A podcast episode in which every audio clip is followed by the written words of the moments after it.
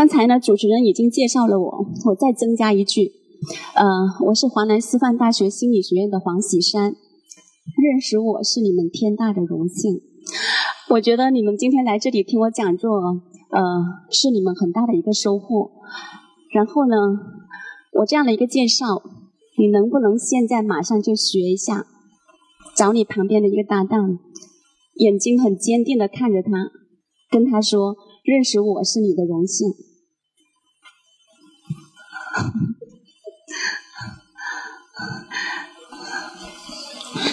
要用坚定的眼神，很严肃的告诉他这是一个事实。你能不能做到？你想不想你的小孩或者你的学生是一个有自信心的人？后面我会跟大家讲到一个，呃，因为我是心理学的，然后我做心理健康教育比较多。那么在我们心理健康的标准里面呢，有一个我认为是所有的标准的一个基础，就是悦纳自我。那我们希望小孩心理健康，首先要就要让他能够悦纳自我，而我们要小孩有这样的品质，首先我们家长和老师是最重要的榜样。就像我们上一次课堂哦，有个同学上去，我让他自我介绍，呃，他说完之后呢，他就说希望大家能够在他课堂里面轻松愉快。然后我看到他那么紧张，我说你不轻松愉快，你让我们怎么轻松愉快？所以呢，榜样的作用是更加重要的。那么这个呢，就是也是我今天讲到的一个很重要的部分。好，大家看了海报宣传会发现，我之所以把它写成温暖彼此呢，是希望我们不但能够暖到别人，我们也能够暖到自己。而我们能够接纳自己之后呢，我们的内心比较丰富之后，我们才能够滋润到别人。我们从这样的一个过程当中，也让孩子展示了一个非常好的榜样。所以呢。刚才做的这个事情哈，我让大家这个实践呢，大家以后可以多点去练，看看你有没有这种底气，跟别人说认识我是你的荣幸。好，你有我这个妈妈，你有我这个妻子，你有我这个姐姐，或者说有我一个这样的亲人，实际上是你的福气。当我们有这样的底气的时候呢，实际上我们的力量就开始长出来了。这是我的一个个人感受。好，嗯。刚才我在路上面打车来的时候，我在车上面想着哈，就是从今天早上我七点多钟的时候起床，然后呢到我走出家门那段时间里面，想一想这个家庭的里面发生的事情有没有让我有一些温馨或者温暖的感觉。后来想了一下，这个过程是有的。那么大家也可以自己现在回想一下，今天早上从起床到走出家门，好，这个家里面发生的事情有没有让你回想起来有一点温馨温暖的感觉？我自己是有的哈，我后来梳理一下，就是我起床之后呢，那么我就会呃，我会安排好时间是什么？因为我每天我会有半个小时的锻炼身体的时间，然后呢，我会在这半个小时里面呢，我先。煮粥哈，那个煲粥，我是潮汕人。然后煲粥呢，我会将它在半个小时里面的刚好煲好，所以这个时间呢就多样用。后来我发现我还可以趁这半个小时里面呢敷上一张面膜啊，然后呢就是等于是一举三得。那这个是我自己的一个一个计划。那么我在做这个锻炼身体这个活动的时候呢，本身是很无聊很枯燥的事情，但是因为有另外的两个收获，就让我做的时候更加有动力。我这么讲，大家能够明白吗？然后完了之后呢，这个煲粥，还有呢锻炼身体，还有敷面膜，实际上完全是为了我个人服务的。我自己做到，我怎么样去让自己呃更好一些？然后呢，弄完之后呢，就是我会呃给小孩准备好早餐，因为他的早餐跟我不一样，他是牛奶面包。然后今天早上呢，就是呃那个面包呢里面是叉烧，他是不喜欢的。然后呢，他就跟我说他，呃，这个这个这个包不想吃。后来呢，我就很诚实的跟他说哈，就是我去全家那里买的时候，我知道他不喜欢，但是我买不到甜的那种馅了，就只有这个。后来我就跟他说，你把里面的馅扒出来，你不要吃了。那么他也不是很倔的人，后来还是吃了。其实他是基本上每个星期都来广州图书馆楼上面学习的，但是今天没有来，你们猜猜为什么？因为我来了，然后我来了，他不来了。你们知道我是怎么想的吗？一般情况下，我们会负面的想法比较多，对不对？呃，然后呢，就是后来我想哈，其实就是到了他这个年龄，他现在华师附中读高二，那么到了他这个年龄，实际上从高初中开始之后呢，他就有一种比较典型的发展心理学里面的现象，就是会希望跟父母长辈保持距离。好，那我是。认为他是保持距离，这一个是没有问题的。那么我就后来呢，本来我就说，那你下午过去啊，妈妈不在那里。后来我把这句话变成了一种更客观的、没有强迫性的表述，就说妈妈讲到十二点，我就会离开图书馆了，其他的就让他自己去想。然后完了之后呢，就啊弄给他吃，然后他起来吃了哈，我也吃完了，准备走。准备走的时候呢，我就关了门，然后回头问一下他说，呃。妈妈去上课了哦，那你要不要祝妈妈讲课顺利啊？嗯，他就说哦，顺利顺利顺利，这就是我们现在他们这个年龄的一种常见的应对的方式啊。你叫他怎么样，他就表面上看起来是很应付的，但是呢，我能够感觉到，其实作为如果你有跟我一样做过一些心理咨询，特别是面对这种青春期所谓叛逆期的小孩，你就知道其实这样的一个状态已经是非常好了。所以呢，我经常感觉到呃。这本身就是一种很很好玩的一个氛围。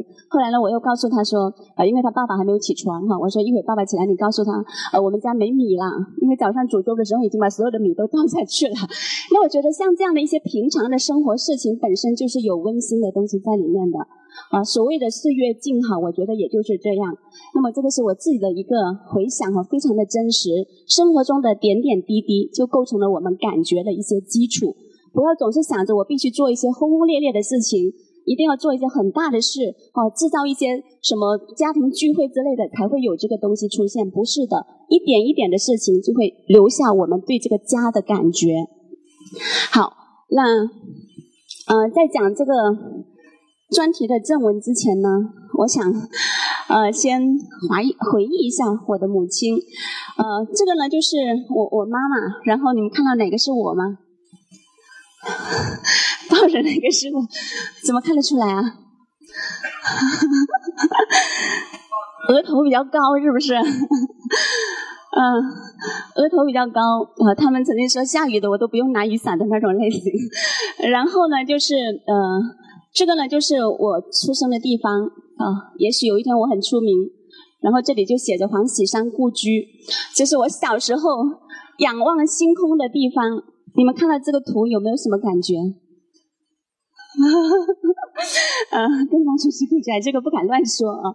就说我是一个贫困山区出来的人。那么大家看到我小孩读高中了哈，年纪实际上也不小了。那么在我们那个年龄呢，就是一个是整个社会的经济绝对没有现在这么发达，另外一个，呃，我们那里是贫困山区，交通很不方便。然后呢，我是家里的第五个女儿啊，这个呢我就。不不说下去了，那呃，我非常感谢我的母亲啊，她一七年的时候已经去世了，海葬。然后呢，她呃，我非常感谢她是为什么呢？不仅仅是因为她生我养我，而且呢，是因为她帮我选择了心理学这个专业。那么当初呢，我是呃饶平师范学校保送上来的，就以前的中师。那么我们保送生上来这个华师呢，就三年总评第一名才能够保送上华师，第二名是寒山师范学院。然后呢，保送上来呢，就跟高中文理班考上来不一样，我们可以自己选一个专业方向的，所以不受约束。那么按照我的个人喜欢的话呢，可能我更多的是选择文学类的，或者是英文，或者是生物、地理这些方面，我都比较感兴趣。那么我母亲呢，给我选择了心理学，而在九十年代初期，心理学是一门非常冷门的专业。她为我选这个专业，你们知道为什么吗？因为她觉得如果我当语文老师或者英语老师的话呢，工作负担太大了，要改作业。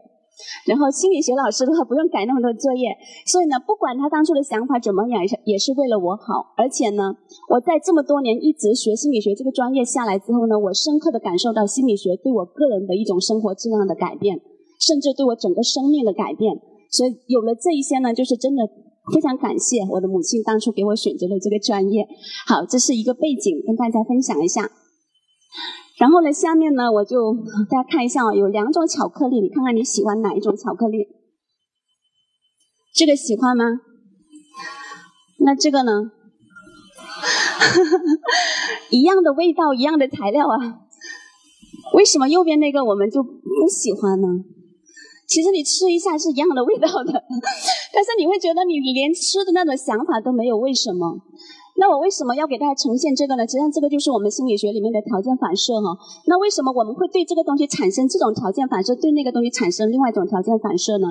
哦，大家想一下，就是我们本来对这个，比如说我我想要讲的就是家，我们听到家这个概念。或者说我们想到回家。那家从物理构成上来，实际上都是一个房子哈。然后从那个字面上来说呢，就里面有养猪。那么现在现在呢，我们是没有这些以前的那种呃典型的情景。但是呢，一个屋檐下，然后大家在里面一起吃饭，一起呃住啊等等都是一样的。但是为什么对这样的一些同样的物理构成或者人员构成，我们每个人对它的联想是不一样的？比如说你现在想一下，当你想到家的时候，你联想到的词是正面的多还是负面的多？然后呢，你换换位为，如果你是你的伴侣，比如说你你的妻子或者你的丈夫，你觉得他一想到这个家的时候，他是什么样的一个反应？再重要的是想想你的小孩，当你小孩想到家的时候，想到父母的时候，他更多的是联想到什么？他是更多的喜欢，还是厌恶，还是回避？好，我们知道呢，现在在我们那个时候呢，有饭吃非常好哈。但是呢，现在有些小孩呢，他一想到跟父母一起吃饭，他就退避三舍，想方设法用各种借口给推开。那为什么会这样？我觉得其中有一个依据，就是很多父母会把吃饭的时候当做教育、教训孩子的一个难得的机会。然后本来是美好的吃饭时光，后来就变成了一个战场，啊，大家很不愉快。而实际上呢，根据国外的研究，他会发现青少年他的问题行为。跟他与家人聚餐的次数是成一个反比的，也就是说，如果这个孩子跟父母、家人一起吃饭的次数越多，他的问题行为是越少的。但是呢，后来我想，在我们国内可能未必是这样。为什么？因为我们没有把这种家庭聚餐看作是一个非常难得的和谐沟通的机会，甚至我们要想到我们去听孩子讲他的一些话，我们总想着，哎呀，这个机会难得，终于把他从房间里面拎出来了，是不是？就赶紧把我的东西灌输进去。那么这种情况下呢，久而久之，刚才我说过点点滴滴，这个孩子呢，他就形成了一个结论和印象：我不要跟他们吃饭，我不想回这个家。好，那最极极端的方式就是离家出走。不过呢，我接之前发现哈，当有亲子冲突的时候，不一定是孩子离家出走，是谁离家出走呢？也可以是家长离家出走，也有这样的情况。好，那我希望呢，就是大家听了这样的一个讲座分享，其实呢，我们每个人都有智慧。只不过经经过这样的一个分享之后呢，你可能会去有意识的去觉察你以前哪些地方做对了，哪些地方做错了，然后从你做对的地方呢去寻找经验，以后呢你就会有意识的去营造，让你的家像这样的一个，啊，我一想起来，我一看到它，我就联想到美好的东西，而看到这个呢，我就联想到不好的东西，所以呢，这个就是人的一种心理，它是后天形成的，它是可以塑造的，它是有因可循的。那我们是可以去创造、去改变这样的一些东西。好，那呃，每次做这种家长讲座呢，我都会先说一些前话。为什么呢？嗯，大家可以先不要看这上面的字哈，听我说一下。因为我以前呢，曾经做过一个讲座，就是也讲了比较多的，就是如何走进孩子们的心，怎么跟孩子走心的沟通。然后课完之后呢，讲完之后呢，就有一些家长上来跟我说：“黄老师，我觉得跟孩子沟通哪有这么麻烦？”我每次对着他屁股一揍，整个事情就解决了。其实你讲的这个太啰嗦了，我觉得解决问题效率很慢。那么我想就增加这样的一个前言，就是我们对这个世界哈怎么样看，我们认为什么是对的，完全可以保留我们个人的观点。然后呢，我今天跟大家的分享只是一个分享，没有告诉你一定要按照我的方式去做。但是呢，我非常鼓励大家用一种比较开放的心态。很多东西我们是可以尝试一下，说不定这个呢就能够让你的生活质量提得到一个提高。那么你可以保留你原来的做法，但是呢你要看到你必须承担一个责任，是什么责任呢？如果你用老的办法，就只能维持现在的现状。啊，如果你觉得现在现状有问题，那说明你的方法是需要改进，可能你需要尝试一些不同的做法。所以我讲这些呢，就是想告诉大家，只是一个 share，是一个分享。大家可以参考，但是呢，没有说黄老师讲的就是标准答案，一定要你去这么做。这个就是，实际上这种思想呢，就是我们教育心理学里面讲到的建构主义。每个人对整个世界的理解，哈，他都有他自己的一套理解，受到他的过去经验、他的兴趣、心情、爱好等等的影响。而且我们每个人在不同的时候对一个事物的理解可能是不同的。为什么我会放右上角这个图呢？我们在座的各位有没有人能够做出这个动作？就算你能，你会不会做出这个动作？但是呢，在这个孩子的眼里，这是一个人间最好的美味，对不对？所以这个就是一种建构啊。他看到东就这个样子啊。所以，如果你跟这样的孩子沟通，你没有放到他的认知框架里面，你就没有办法跟他进入一个频道，就等于是我们俗话说的“鸡同鸭讲”的感觉。那其实，在跟孩子沟通的时候，有一个很重要的，也是你能够放下你自己的东西，走到他的世界里面，然后才能够他会感觉到跟你有所共鸣。那么，这个呢，就是建构主义的观点。那我的以下背景哈，就是我上了课比较多。然后呢，跟今天这个讲座关系比较密切的就这些。大家看到，呃，有些同学看到我的介绍里面哈，我当初为什么一开始会接受这种青少年的心理咨询，会开一个个人工作室呢？就是因为我上这门课，这门课呢是相对我个人感觉专业性比较强的，然后看了很多书，我发现都没有办法讲好。后来呢，我就觉得我要亲自去做咨询。那么，这是我刚开始做咨询的动机，就是为了讲好课。后来我发现做了咨询之后呢，因为每个人到咨询室里面来，他都是非常敞开的。我看到了人性中很多脆弱，实际上也很美好的方面。然后我自己呢，也对于很多方面进行了思考。啊，有一句这样的话，就是做咨询做多了，你会变成一个哲学家，你会经常认思考人生的意义，你会思考这个烦恼为什么会产生。然后呢，到现在呢，就是我做了很多咨询，发现其实很多家长犯的错误是一种比较低级的、比较 low 的错误，但是他自己还不知道。最典型的就是什么呢？我很爱这个孩子，但是我为什么我爱的结果，这个孩子就是这么不领情，或者说还搞得我们的父子关系、母子关系非常僵呢？实际上，他有一些很基本的理念上的错误。所以我是呃，本来我是一个很低调的人，但是呢，今天这个讲座呢，我是在我朋友圈发了三次。呃，我感觉这个都不是我的本来面目了。本来我是个很低调的人，那么我是真的希望能够有很多的家长知道，其实我们爱孩子应该是怎么爱的。然后这样的一个公益的机会，我感觉是呃挺好的哈，就没有这种商业色彩。那么还有呢，就是这个这些哈育儿经验呢，还有啊，这个是刚才我讲的世界很大，我只是给大家提供多一个选择，主动权在你们那里。那么听课建议呢，保证接下来这两个小时你在这里。好，那我们是呃十二点会准时结束。那么大概后面呢会留二十分钟的时间给大家提问的时间。所以你在听的时候呢，也可以想想你会有一些什么问题，因为我们给大家一些提问的机会。嗯，我感觉记笔记啊，或者是拍照片啊，这些并不是很重要哈，你就一边听一边思考。然后呢，最后你记得多少就多少。呃，我我自己回想一下，因为我们现在这种社会上的学习呢，不用闭卷考试，然后我们笔记做得很满，实际上后面我们回头去看的机会基本上是很少的。所以呢，你就把你的心在这里，然后呢，你有所感触，你后面去做。啊，你听了很多讲座，但是你没有去做是没有用的。所以呢，一定要去做，可能一个小小的坚持的做下来的改变，就能够带给你亲子关系很大的变化。好，这个是我刚才讲的我的广告。然后呢，嗯，这里面呢，我在 PPT 的这种准备里面呢，也插入了一些参考资料。那这个呢，我倒觉得大家可以记哈。假如你感觉这样的观点你比较认可的，你可以去看这些人写的这些书。那么这里面这段话呢，就是萨提亚。萨提亚呢是家庭治疗大师。然后呢，他是人本主义取向的。那我们这里非专业的没关系哈，人本主义你听一下就可以了。就这个人呢，做家庭治疗非常出名，而且他是跟我比较接近的，就是比较人性化。我们相信每个人都是积极向上的，有这样一个内在信念。那么他这个书呢，叫《新家庭如何塑造人》。啊，现在的家庭塑造成这样的人，如果我们把把这个家庭重新。进行一个重构一下一些做法，就进行改变的话呢，那么这个塑造出来的是孩子，好，我们大人也是不一样的。那么就说研究家庭哈，改变家庭即是改变世界。一个家庭里面呢，也会有涉及到这样的一些东西，那也是我们今天主要讲的内容。那讲座的提纲其实，呃。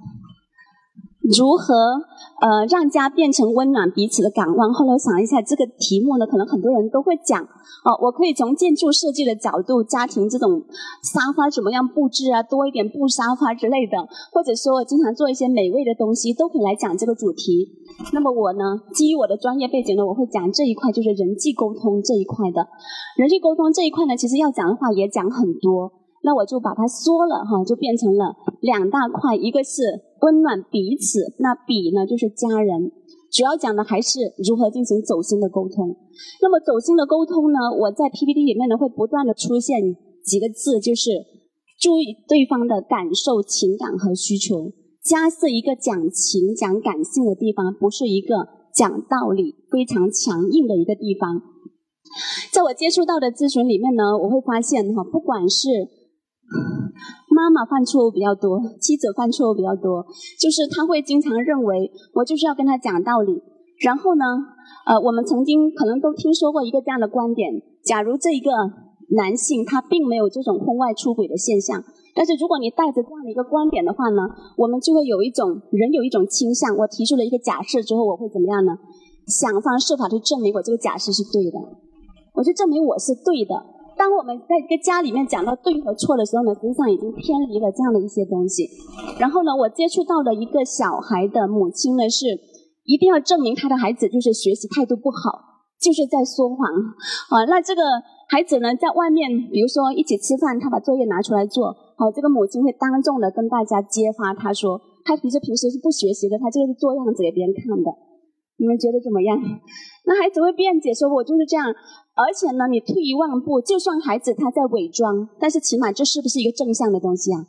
他希望展示出别人的是一个好学的。那你去证明他在说谎，他是一个表里不一的孩子，不诚实。你说这个有什么意义？所以呢，我们一定要看到一点，就是所谓走心、所谓温暖这样的一些字眼呢，它一定更多的是涉及到这些，而不是非常理性的、强硬的讲道理、分对错。这是一个总的观点。那么再下来呢，就是温暖自己哈。那呃，我们都都知道有一句话叫“愿你被世界温柔相待”。那我曾经呢一直想很想写这样的一本书，就以这个来为书名。不过呢，我现在不敢说呃，请大家期待，因为我感觉还没有准备好。那么被自己温柔相待，其实这两个呢，它并不矛盾。就好像刚才我讲的，当我们能够悦纳自己的时候呢，我们心里面这杯水装满了。我们才能够溢出来滋润到别人。那为什么愿你被世界温柔相待这个提法，我感觉不是很好呢？因为我们把希望寄托到别人身上，一旦我们把希望寄托到别人身上，就意味着我们是不自由的。我们只有能够自己哈自己来滋养自己。所以大家刚才看到的那个自我介绍，认识我是你们天大的荣幸。好，那我这些呢，就是我在课堂里面呢，经常给学生训练，特别是本科生，训练他们悦纳自我。然后还有一种呢是，嗯，大家现在是是不是有手机啊？你把手机拿出来，然后对着里面的这个屏幕，啊，如果你的屏幕有点花，照不到里面的那个自己的话呢，你就打开那个相机，谢谢，呃，相机，然后呢自拍那个最好不要美颜，你就照着里面那个人，然后很严肃的看着他说，怎么样？跟他求婚啊，就是我爱你。然后我要跟你结婚，我会照顾你，不管你怎么样，我都不离不弃。那我非常同意这样的观点。实际上，如果是特别是你家里面有女孩子哈，我没有女孩子，我一直很想有一个干女儿哈。就是如果有女孩子的话呢，她因为我们这种社会文化的影响，刚好三八节过去哈，我们昨天我在朋友圈还推送了一个善意的性别歧视。那么很多时候呢，就是我们女孩子的有一种依赖心理。然后我们父母呢就觉得，哎呀，我要帮他找到一个好的人家，给他依附，给他寄托过去，然后让他以后幸福。实际上呢，这样的一种观点呢，我会觉得不是非常的靠谱。真正靠谱的话呢，还是我们要自立、自强、自爱。这个世界绝对不会因为你是个女性，然后就放低对你的要求。如果你因此还把自己给放低要求的话呢，你是在慢慢的腐蚀自己哈，你是在弱化自己。所以呢，就是我们让这个孩子呢，首先要学会爱自己。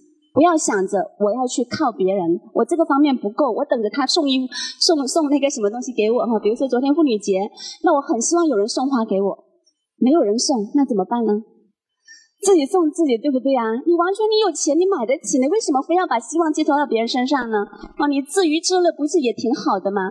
然后你照顾好自己，这个也是你的责任呐。而且只有你自己是最清楚你的需求是什么的。所以有一篇文章的题目是什么？我们人第一次结婚的对象应该是谁呢？应该是跟自己。所以请大家现在还是做一下这个练习，感觉一下有什么感受？对着镜子里面那个人说：“我爱你，我会照顾你一辈子。” 严肃的看着他，找到这个感觉。现在呢，我们在中小学心理健康教育里面呢，很强调一个教育的主题，叫生命教育。呃，我们这里虽然我我知道有一些不是心理学专业的，但是呢，你们应该也知道生命教育是做什么的吧？呃，最典型的，大家可能就会，比如说每年我们都几乎会听到一些小孩做出极端行为的例子，是不是？这个肯定是跟生命教育有关的。那么生命教育呢，它是一个很大的一个题。呃，那我们怎么样开展呢？我自己还是从我擅长的角度，我觉得一定要从小事开始。然后呢，我们要爱惜自己的生命。首先呢，应该是爱惜自己的身体，从我的身体爱惜开始。那么，比如说，我曾经讲过一个设想哈，就是当别人为我们做一件事情，比如说我掉了一个东西在地上，你帮我捡起来的时候，我会跟他讲一句什么话？谢谢。而我们会谢谢呢，是因为他用他的手帮我们拿了东西。然后呢，我们再把视角转移到看自己的双手。你们现在看一下，你的手帮你做了多少事情？你有没有感谢过你的双手啊？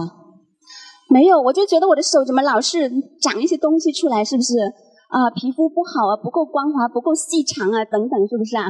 包括我们在照镜子的时候，可能更多在嫌弃自己。哎呀，你看昨天晚上没睡好，又多了个眼袋啊之类的东西。你有没有试过？很珍惜的，真的是带着一种感恩的眼光去看一下自己，去感受一下你的身体为你这一辈子所做出的一个服务，他对你是多么忠诚啊！就是我们所谓的生命教育，它不是那么高高在上，它是从这些细节里面体现出来的。然后呢，当初我提出这个思想的时候啊，一个中学的心理老师他就觉得很有触动。是啊，我们为什么没有想到，就是说别人帮我们捡了一个东西，我们那么感谢，但是我们的手给我们捡了多少这东西？除了捡东西，还做各种各样的事情，但是我们没有想到我要去感谢，我要去呵护他，老想着他不够好，好，我觉得别人的手多好啊，等等，包括整个身体外貌，其实很多女孩子她从青春期开始，小学高年级开始，她就有这种外貌带来的压力，对自己的体表各方面很不满意。那我们换一个角度，从这种工具性的角度，我们会发现身体实际上是帮了我们非常非常多的忙的。那这个呢，就是生命教育，我感觉它是一个基石。好。对自己温柔相待，所以我讲这个呢，就是希望大家哈不要认为我让大家爱自己、温暖自己，就鼓励你要自私。然后呢，自私这个词呢，在我们心理健康教育里面不说，因为它是指的是一个道德评价，我们叫悦纳自我。然后你怎么样对自己好呢？当然，这里面也有一个方式的一个科学性和正确性的问题，不是说我只考虑。自己的感受，然后我就对自己好。因为你如果真的在一个环境里面只考虑自己感受的话呢，比如说我现在讲着，哎呀，我觉得好像有点紧张，我就跑掉了。你觉得好像我考虑我的感受，但是呢，实际上从比较长远的角度对我是不利的，是不是？所以呢，我们也要考虑到一个自我、他人和情境这三个因素在里面，然后找到一个最符合自己利益的东西。那么这个呢，还是呃萨提亚的那本书里面讲到的，就是。很多时候呢，我们会觉得家里面出了问题，但是这个问题在哪里呢？我们需要今天这个讲座完了之后呢，我就希望大家能够回头一下，回头从另外一个角度看一下我们的家里面的运作，尤其是日常生活当中下面隐藏的每个人的感受和需要是什么。那么这个呢，就是提高我们的一种敏感性。以后我们跟孩子接触沟通的时候，我们会更多的去考虑一下，他这样的一句话下面隐含着什么。比如说，我问一下大家哦，假如，嗯，假如有这个呃小孩回到家里面跟你说：“妈妈，我觉得我最近学习压力好大，要要高三了，要高考了，我学习压力好大。”然后你会怎么样的回应呢？你以为他没有想到这个方法吗？他有没有想过？有没有试过？生活不住，拥抱他。嗯，在我们做心理咨询的时候，有一个这样的假设：每个人才是他解决他问题的专家。大家能理解这句话吗？很多时候，别人跟我们讲一个事情的时候，我们总想着要给他建议，对不对啊？其实呢，你没有他的一个脉络，不知道他的情景具体是怎么样的，你给出建议往往是没有用的。是我们做咨询为什么不给建议呢？因为有可能他已经试过无效，然后他看到你这个做法，他就觉得其实你跟我去楼下找一个跳广场舞的大妈聊天，结果是一样的，是不是？所以呢，我们很多时候呢，我们需要关注的是这些，他的感受需要。然后他说：“爸爸，我我觉得我学习压力很大，最近。”你要结合一下当初的情景，很可能他只是希望他的压力能够被人家知道，他希望有一个人能够倾听他。然后呢，有些家长他就说：“我小孩这么跟我说，呃，我就觉得，呃，我应该这样的回复他哈，你不要有压力。爸爸妈妈是不会给你压力的，就算你考上一个不好的学校，我们都不会给你压力的，你依然是我们最棒的孩子。你觉得你这样的回复行不行呢？所以呢，我现在呢，就在这个时候，我怕一会儿忘记了，我给大家推荐一个，昨天晚上睡觉前我看到了一个。我们学院毕业的本科生哈，他才做了第一年的心理老师，然后他的文章就能够写到打动我。那么这个呢，就是乐从中学的心灵心灵家园，大家可以去关注一下这个公众号“乐从中学心灵家园”。它里面呢有二十多篇文章哈，是这个学生他到现在为止写了这么多，里面完全是针对这个亲子沟通的。那刚好也是我讲的这个主题。乐从中学，大家知道怎么写吗？你们有没有去乐从买过家具？啊，对，乐从中学心灵家园。那关注这个公众号，你上去想。昨天晚上我只是看了他的第一篇文章，啊，就是呃，很多时候呢，我们父母跟孩子讲的话，这个字面本身呢，我们认为这个字面本身很重要，但是孩子呢，非常敏感的捕捉到我们的言外之音。你说你不要有压力，我就不要有压力吗？我们对你没有什么高的要求，你觉得他就能够感觉到没有高的要求吗？然后呢，它里面讲的就第一个哈，就是你不要有压力这句话呢，实际上是最让孩子容易产生压力的。你看，我是希望孩子不要紧张，但是我传递过去的是让孩子更加紧张了，这肯定不是我们想要的。那为什么他这样的一篇文章能够打动我呢？因为我刚好接触了一个在国外留学回来的，就是呃，我们知道呢，国内呢，就是特别是广州这些经济发达地区，经常有一些小孩送出去国外，从中学开始就去留学，对不对？然后呢，这个孩子也很优秀啊。那么他当初跟我咨询的一个问题，就是感觉到父母给他压力。那我跟他父母谈的时候呢，父母说我没有给他压力，我们经常说你不要有压力啊，但是呢，他就会感觉到有压力。所以呢，问题在哪里？那我们到底应该怎么样回应呢？因为时间关系，我没有办法展开，所以我推荐大家去看一下这个老师在里面是怎么写的。那我看了之后，我非常高兴哈，因为我们的学生也是我们心理学院毕业的学生，他出去的时候呢，他能够结合他自身的以前当初中生、当高中生时候的一些经历来写一些。很深入的、很现实的东西，这个呢，也是我对我们今天来这里参加讲座的一些，呃，我们心理学院的学生提出的一个期望，就是我们能够解决实际的问题。我们可以从过去曾经当学生的时候一些体会，跟父母的交流的体会，来开展我们心理课的组织。我们可以就让大家写一下，父母哪一些话能够让你觉得没有压力，哪些话让你觉得有压力，然后我们就给父母提出建议，这是一个很积德的事情。好。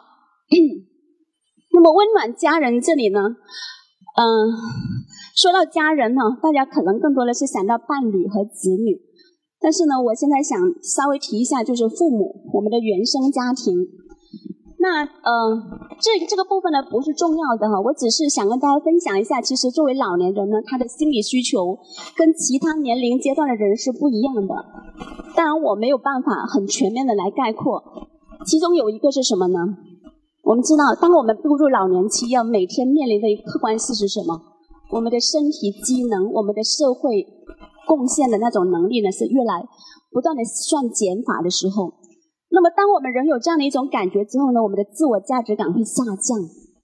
我们感觉到，甚至哈，大家就可以想到哈，如果是得了一些比较严重的疾病的话呢，他就更加有一种我是这个家庭的负累，我是社会的负累。所以呢，一种弱势的心理呢，他就会有一种。非常敏感，对外界的东西会更加的敏感，就好像一个自卑的人，他会觉得，哎呀，你这个人我跟你打招呼，你没有应，你肯定是看不起我，他就不会想到实际上有另外一个可能是什么，他没有听见。那我们有一个假设之后呢，我是一个不好的人，我认为我是一个不好的人，全世界的人都看不起我。当我有这样的一个假设之后呢，我会到处去捕捉各种信息来证明我这个假设是对的。我讲明白了吗？这是一个潜意识的过程，它不一定说主体意识得到。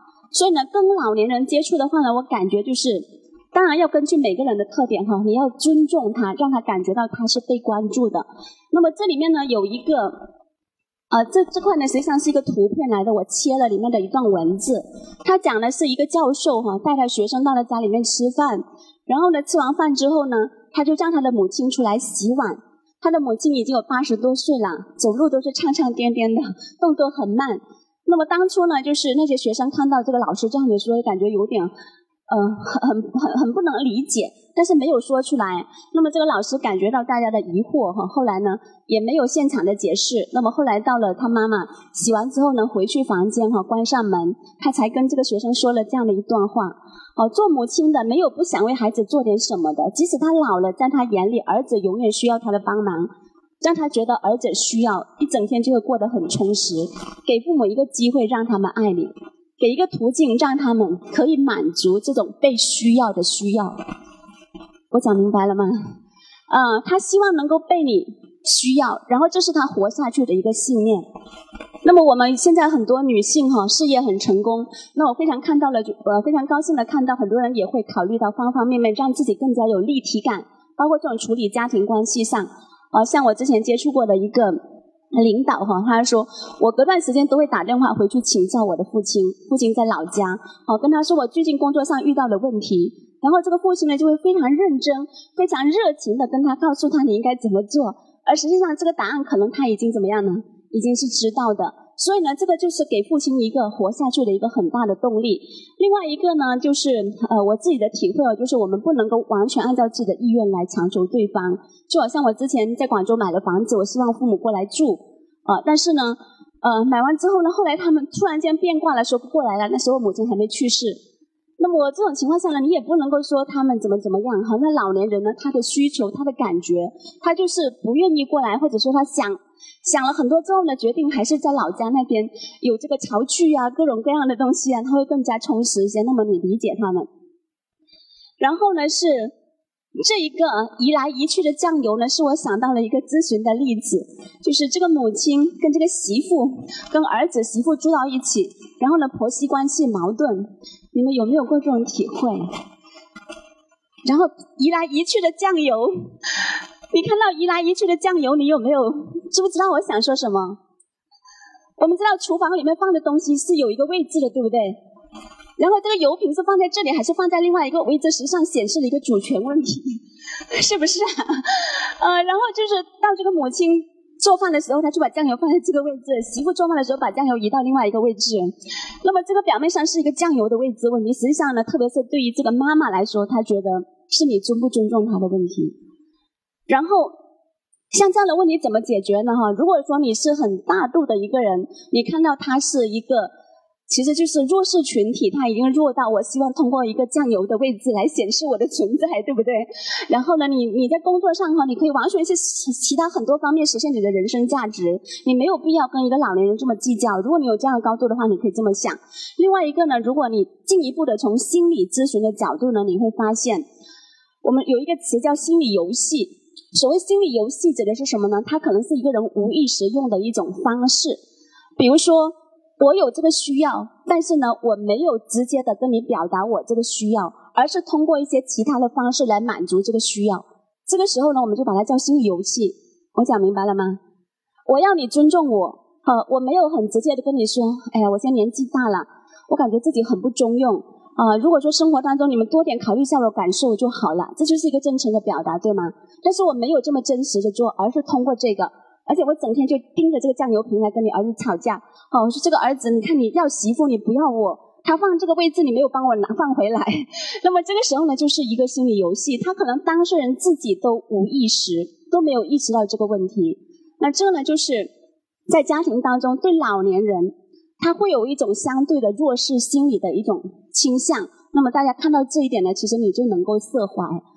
然后呢，嗯，这一个呢也是我认为很重要的，我们每个人都需要跟原生家庭和解。